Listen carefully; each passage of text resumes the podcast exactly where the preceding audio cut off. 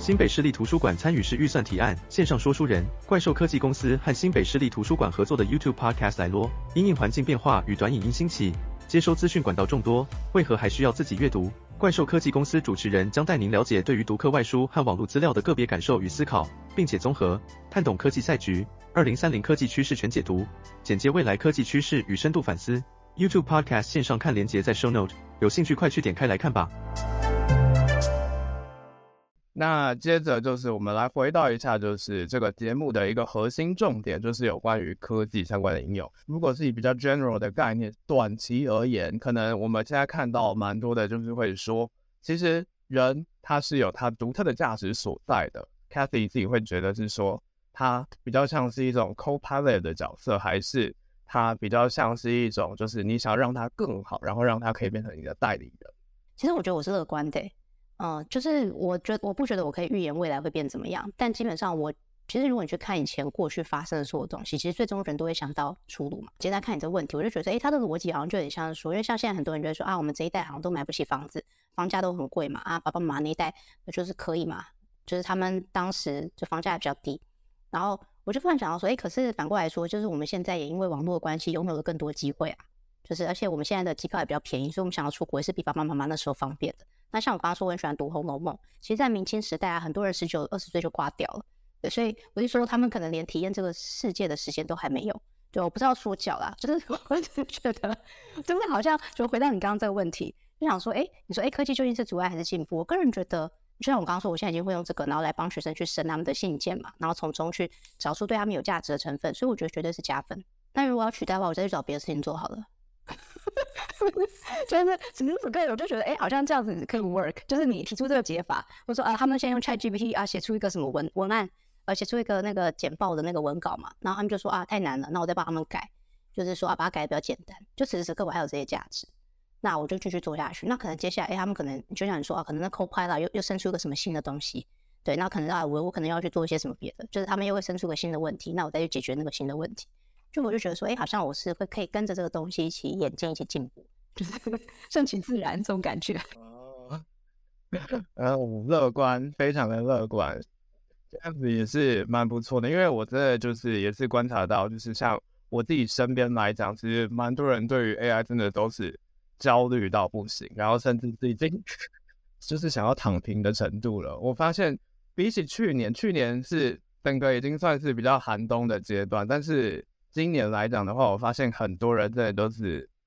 更不知道到底应该要怎么办。所以其实就是如果大家有兴趣的话，最近我有已经把我的 GAI 的年会的心得都已经在方格子上面。所以如果大家对于到底现在的 AI 演进到什么样的程度了，都可以去我的方格子上面看。那在这里呢，我们还是来稍微回到 Cathy Girl 上面，就是。我其实真的就是当初在看到 Cathy Girl 的经验的时候，其实就是一样，也是会跟家人就是觉得是说，哇哦，到底要有怎么样的勇气，可以从大公司换到小公司，然后呢，就是渐渐的，好像虽然刚刚我们有讲了，它会一个结论是 Follow your heart，但是其实我自己观察下来，其实很多人之所以会犹豫不决，一个非常重要的原因，就是因为。要么就是不了解这个产业到底发展成什么样，要么就是想的太多，但是做的太少。那不知道 Cathy Girl 对于这一块，你通常你当初其实在思考的过程当中，又或者是其实是顺其自然的，那是怎么样子去找到勇气，想要转换跑道的？我就想开一个 podcast 就聊这方面的，因为我觉得其实对自己人生迷惘，应该是比想学英文的人还要多吧。嗯，我觉得 在此时此刻，就是好像有这种感觉，对，就是。我我觉得，首先你刚刚讲到说，哎，不知道自己就是不太了解产业这件事情。其实我觉得回过头来也是跟我觉得人要了解自己，其实是一个非常复杂的过程。面向真的太复杂了。比方说，我绝对不会只是把你定位成一个新闻系的学生，或者说是去一个去微软面试的学生。我觉得你是充满了很多很多的可能，就是你还有很多面向是我现在不知道。比方说，你可能很擅长写那种深度长文，所以很有可能以后你的度会是。你可能结合你某一个另外一个领域，然后跟你写作的能力而产生出某一个新的东西，而那个新的东西，别人的深度或广度是比不上你，然后热情也比不上你，就是一定会有某种这种东西出来。如果说我现在在在你这个年纪，我我觉得我会听不太懂这件事，是因为我觉得人还是蛮容易跳出。像我当初我在大学那时候，我会去念那个研究所，其实是因为身边人都要出国，就是也不是什么有脑的决定，就是我是认真的人，但不是那种很知道自己要干嘛的人。可是现在我会觉得说，哎，可以原谅当时的自己，是说，哎，人要二十几岁就知道自己要干嘛，哪有这么容易啊？就是我如果没有后面去台积电哦，去当一下工程师，没有去新创公司当下产品经理，没有后来去当家教，就是你这些东西都经过嘛，你才会那个东西什么东西适合你或不适合你，就会很明显的那个资讯会慢慢浮现出来。就连我现在在做个人品牌，做个人品牌有一百种样貌，有的人适合文字，有的人适合声音，然后有的人可以多角化，有的人一次只能做一件事情。然后这个东西当然都要是对自己非常非常了解状况下才有办法做出决定。所以我并不觉得有任何人有办法给。别人什么样的建议？对，所以如果说你刚刚说，哎，follow your heart，我觉得有个很重要的那个前提是说，你要先把外面的声音都关掉。就别人讲什么，其实我觉得不一定要听很多。我我觉得你很棒啊，这样有办法会觉得我很羡慕你啊，因为我就想说，哇，你年纪小我这么多，然后你已经在做一个 podcast，所以可以想象说，哇，那再过十年会怎么样不得了？你知道累积的力量是非常非常强大的，嗯，复利，对，会有复利效应。对，反正就是我自己是觉得，哦，我自己也是在担心，然后就是在各种。受怕，然后在突破自己当中不断的成长，因为真的就是可以跟 Cathy 稍微聊一下这个礼拜去的年会的一个想法，就是真的看到蛮多，不管像是 CEO 他们的想法，Co-founder 他们的一些思考模式，真的就是因为我已经我比较不是技术的，但是那个年会其实蛮多探讨的，就是跟现在的一个技术的演进，还有要怎么样子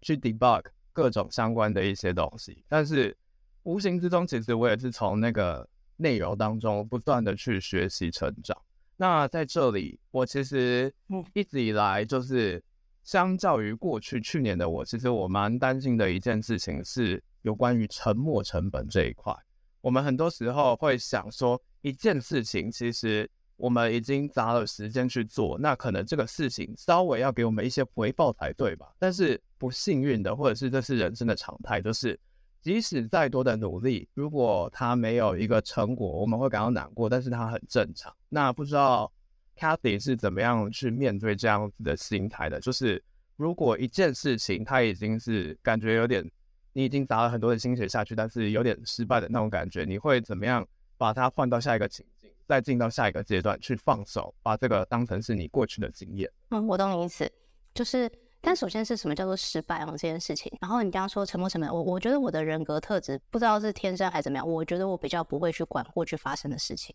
我想要好奇是说，诶，大家觉得失败是什么东西？因为比方说像我后来在设计线上课程或者说电子书，其实那个东西哦都有 leverage 到我以前在当产品经理跟工程师的经验。因为我像我自己做线上课程跟那个电子书，其实我是自己直接组团队做出来，就是我没有透过出版社啊，也没有透过线上课程平台。那如果说今天有一个外人，他可能会觉得说：天哪，如果你想教英文，我怎么不大学毕业就去教一教呢？干嘛在那边浪费时间当工程师跟产品经理？外人可能会这么觉得。可事实上，前面两段工作经验会让我后来在做课程的那个角度变得跟别人很不一样。比方说，我就会结合到我以前当产品经理跟工程师的经验去教英文，然后因为这样而发掘出不一样的市场。因为大家看到就哦，哦，有一个工程背景的英文老师，你知道，就跟一个纯教语言的老师。很显然就是会跳出来，对，所以我我我反而觉得在以后这个 AI 这个时代，多一点跳痛的东西的人会比较吃香哎，我个人怎么觉得？因为你有点跳痛的时候，你会用一个，今天蔡康永不是讲过吗？他说主持界真正很厉害的人都不是学主持的人，而是一个从另外一个领域来，然后带那个新的领域的东西嘛，然后他就耍出一件，然后大家想，哎呦，那什么东西？但就是很厉害，也没有人知道那是什么东西，然后也没有人可以定义它，对，所以所以。我我所以，我们刚刚回到一看，你就说哦，follow your heart，我就觉得，哎，其实这样真的是挺好的。因为有时候我今天在看一个，他就说，哎，有时候我们会说要去找一个 niche，说啊，好像说要专注某一个什么的。可事实上，他们说另外一个角度去看，说其实你完全的做你自己就是一个 niche，就是其实别人会说啊，你这样不专心。可是也许你的人格特质，你就是要两件事情一起做，然后你才会用那两件事情去组合出你一个很独特的后面的某一个成果。但当当下大家会说你在晃来晃去，哦，有啊，我以前在 我以前在换工作的时候也很常被骂，对，我懂你的心情，就那一换，然后大家就在那边说不专心，那个为什么？你知道就是什么？这不是要三年吗？不是是说，哎，你这个没有蹲够久，怎么会知道里面在干嘛呢？但我当下就觉得说，哎，其实我觉得好像差不多，我觉得我就是想要航向下一个地方，所以就也没有管太多。这我不知道，但我觉得可能我也算幸运的，因为刚好。妈妈也是支持我了。我我觉得像因为私底下其实也会有一些科，因为我有很多科技业学生嘛，那很多人其实也不想去科技业啦，就是因为薪水很高，所以就去了。然后私底下觉得说，哈、啊、怎么办什么之类的。对，那后来我就，然后有的父母会情绪勒索，所以我就想说，哦，这个呢我没有办法解决，因为我就想说，哦，回过头来想，哦，可能我真的蛮幸运的，就是因为确实我觉得父母有没有支持，其实还是差蛮多。对，这个就是不管是父母或朋友的支持这一块，其实。有时候真的也是在我们的人生当中，就是去抉择我们的职涯当中，到底要往哪里去走，它其实也是一个能量。那在接下来呢，我想要再进一步的想要了解到的，就是再继续回归到一个职场的角度来看，就像是我现在跟 Cathy 的一个角色是，我是一个非技术的人，那 Cathy 是有技术背景的人，嗯，自己在沟通上面来讲的话，会觉得。沟通上面有什么样的障碍吗？因为之前我们的特别节目也有请到，就是以文组的视角去跟技术人才沟通的一个形式。那今天想要借这个机会反过来，就是如果是以技术背景的人，觉得在跟非技术背景的人沟通上面，觉得是有什么样的心法可以跟我们的听众分享？嗯，我觉得像你刚刚讲技术背景跟非技术背景，文组生跟理组生，其实我觉得在职场上一个很典型的状况是，那个理组生他可能是工程师。然后文主生他可能是 PM 行销或者是他们的客户厂商，然后很多时候这些人都会想要跟工程师说，哎，你可不可以帮我做一个东西？然后工程师就会说，啊，可能会跟他讲一到十个，然后工程师就会说，哦，好累哦，讲那么多，对你到底哪一个比较重要？就是应该说文主生并不理解李主生要花多少时间在做这些事情，反过来说，李主生也不了解文主生的需求跟他们的时程安排，所以我觉得其实从李主，其实我自己觉得李主生自己要负责任，就是。工程师自己要负责任，是说其实你是需要把事情问清楚、沟通清楚。所以首先在了解对方需求这一块，比方说你就可以要问对方说：“哎，你时程是怎么排？When do you need it？对，或是 When do you want us to get this done？你什么时候想我们把这个完成？用这样子去问。那你也可以问对方说：“哎，Can you prioritize your needs？你可不可以把你的需求稍微排序一下？因为你讲了十个，那对你来说，呃，这十个可能有的是可有可无啊，有的是 nice to have。”觉得是 must have，那你可以排序一下。这时候李主持人还可以再问更多，可以问他说：“诶，那对你们来说，到底有价值的是什么东西？就是如果说我们将要做一个功能，那我们要去排它的那个，给他一个分数，is it one out of ten or nine out of ten？就是到底是十个人里面有一个人说他要这个功能，还是说十个人里面有九个人说要这个功能？对，就是因为这其实是我以前在工作的时候啦，我觉得这个会非常非常需要沟通，因为有的时候。呃，文组生可能讲了说，啊，我要那个，然后理组生说好啊，弄啊，然后最后发现，欸，其实他也没有真的很想要。所以说，这个东西是要好好先讲清楚。对，他甚至说，其实李主生也可以跟文组生说，欸，Is there any data that can back up your needs for the future？就是有没有任何资料或是数据类的东西可以支撑你刚刚说你想要这个东西，对不对？就是欸，你有没有看到 any insights from the back end that can support this feature？就是有没有任何那种像。洞察，你是不是看到一些什么数据类的东西，所以让你觉得这个东西很重要呢？跟工程师其实或是理组的人，其实要学着怎样更了解文组人他们在怎么安排事情的那种思维，然后并且是要对他们有价值的点到底是什么，这种角度去沟通，那做事情上就会比较不会遇到问题。那同时间，我觉得理组人可能也要很懂得讲出自己的心力、自己的 effort，因为很多时候文组人他们对于理组人花多少时间是没有概念的。所以，比方说会有几种方式你可以讲，你可以说，诶。I understand that you want A, B, and C。好，我知道你什么都想要，你 A、B、C 都想要。But at this moment, we can only afford to do A and B。此时此刻，我们只有办法做 A 跟 B 哦。But we can do a quick fix for the purpose of C。 对于 C 呢，我们可以可以做一个 quick fix，就是一个快速的解，然后让你暂时去挡一挡那个 C 的需求，就是用这种，哎，你有点像是。要学会 negotiate，就说也不是说我不要，而是好，我可以做两个，但是第三个我认为应该要怎么办？这种退让的讲法。那或者说你也必须要把你的 trade off 讲清楚。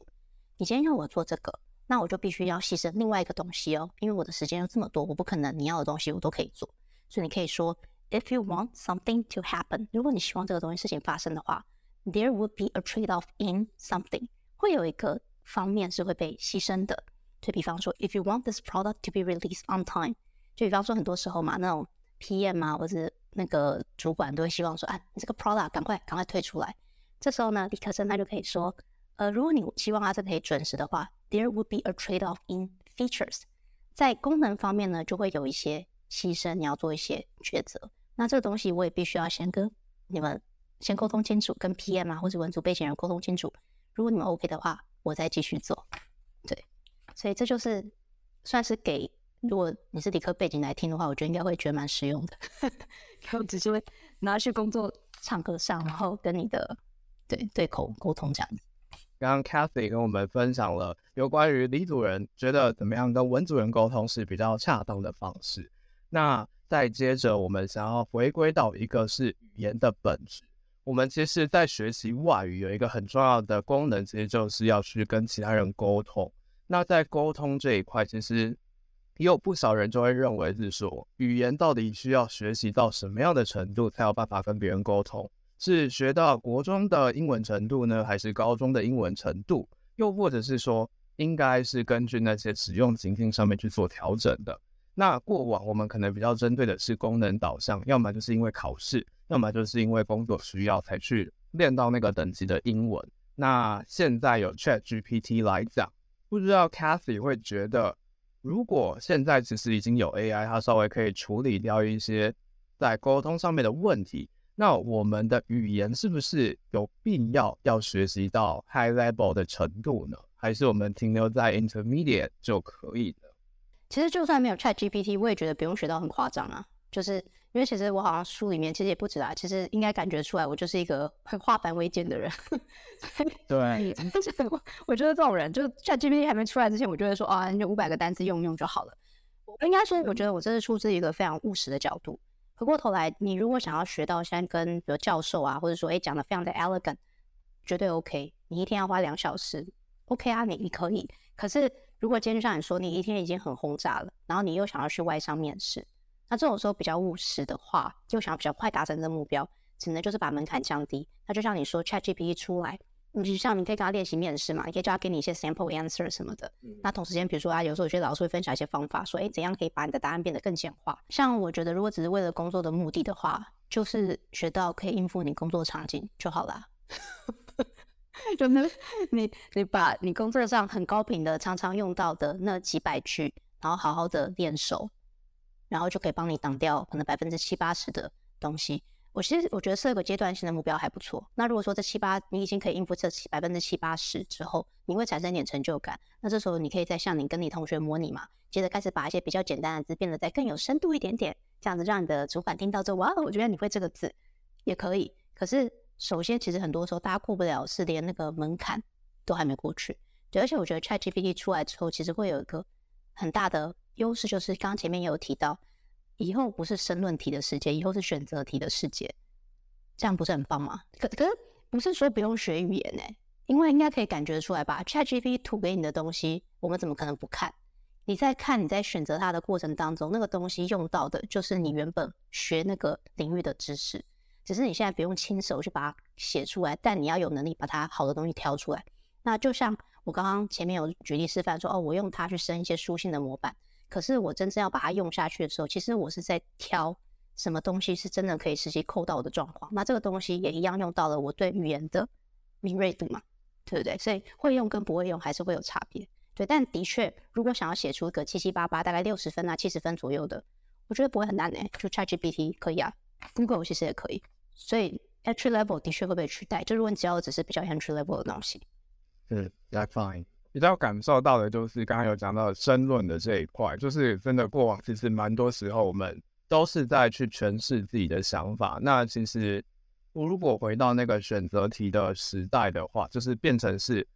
我们很多时候都是要去做选择的话，其实。真的也让我想到，其实蛮多，就是以我们学校类型的一些产业，真的啊，需要再去好好的思考。有没有突然啊？这来社会十年，不要这么，就你们学生应该觉得衰爆了吧？就是还没毕业，然后就遇到 ChatGPT，你想说有大学学这些到底有没有用？可能新一代 OS 这个吧。对，包括像上次 OpenAI 也有来我们学校演讲，那其实我自己真的就是有感觉。就是尤其其实提问时间，其实就有蛮多人在去思考到，就是到底应不应该让 OpenAI 的这个 ChatGPT 来当做是禁止的一个门槛，包括像是说，就是如果有些课它其实注重的是比较深论的部分，它比较注重的是你怎么样去诠释这样的内容。那到底我们可不可以使用 ChatGPT 呢？又或者是我们学校也有资讯学院，那如果要在写程式当中，到底可不可以用它来偷师傅来帮我们 debug 呢？这个其实也是在教学阶段需要去思考的课题。那这个就扣合到我们的最后一题，就是回到英文的教学上面来讲。现在就是刚刚有讲到，是它可以帮你吐出答案了。那我们现在学习英文应该要保持着什么样的角度去思考呢？先姑且不论考试英文了，就是考试英文比较多，真的就还是要选答案，然后要填空，然后要写作文的这种形式。那如果是对于职场人士来讲，嗯，觉得在英文的学习上面来讲，我们过往比较多可能就是在注重。背诵的部分，然后还有如何去 write。那觉得现在的话，我们可以 focus 在什么样的角度？不管就是在我们的生活上，又或者是工作上面，是可以更加优化的。嗯、呃，其实你讲的我还蛮有感觉，是说，其实我觉得会更回到沟通本身的目的。嗯，就是因为以前其实真的会花蛮多时间在那边修什么时态、可数不可数、S 什么什么调这种，但其实很显然嘛，现在这个其实你稍微丢进去，就是说，哎，这个就改好啦。对，所以反而会更回到说，你有没有办法写出你心里真正想要的意思？因为以前可能你花很多时间在修这些边边角角，搞不好那句话本身也不是你想要讲的意思。对，然后就像刚刚前面有说，其实以前你可能要讲出一句你真正想讲的话，或是做出一段你想要论述，自己可能要磕很久。然后呢，你往 Google 半天，可能也是哦一个版本、两个版本。可是现在 ChatGPT 可以马上给你十个版本，所以它这个十个版本可以很细腻的把这些状况又分成很多微小的情境，你可以从这些很多很多的选择里面。挑出三到五句或者几句最符合你的状况的那个选择，所以我觉得这是一件很棒的事情啊！因为你挑出它的同时，其实你已经反正文法什么都已经修好了，你只是要选择出这个是不是我最想要沟通的意思。我觉得这个会促进世界，不是说促进世界和平哎，我觉得这会促进世界上很多沟通会出问题的地方。因为像以前在工作，我真的觉得就连用中文沟通也很常出问题。就是我真的觉得，其实中文都需要 ChatGPT。我以前在工作，那比如说你刚刚讲到文主人跟李主人，其实文主人跟李主人彼此不理解，这也不是英文的问题吧？语言本身，比如说双方怎么看待同一件事情，这就已经出了问题了。一边觉得说你只是要要我做更多事，另外一边觉得说你根本不了解我们想要的价值是什么。对，所以我觉得回过头来说，诶，当语言本身那些比较跟语言有关，比如说文法啊什么这种没没交掉的事情，可以被 ChatGPT 解决掉。反而我们可以花更多的时间去想说，那我要怎样讲出对方更更容易理解我的话？对，这个语言学习就是要怎么样子？像现在，其实以我们的节目来讲，它是一个科技导向的，就是我们是希望可以透过科技再去检视我们过往的这些能力有什么样需要再去优化的地方。那其实很开心，刚刚从跟 Cathy 的一些访谈当中，其实就有看到是说。Cathy 第一点，他对于 AI 来讲，他比较多是觉得是可以透过更多的可能性再去辅助学生去进行学习，又或者是说，其实对于 AI 来讲，我们其实更多的是需要再去回到沟通的本质到底是什么，然后再去让我们的沟通是可以更加促进，然后是流畅的。所以今天呢，相信听众朋友们听完这一集一定有满满的收获。那我们今天的节目就到这里喽，我是怪兽科技公司的王正浩。还有我们的来宾哦，我是 Cathy Girl，谢谢你邀请我来节目，我觉得你很棒，谢谢。好啦，那大家拜拜，拜拜。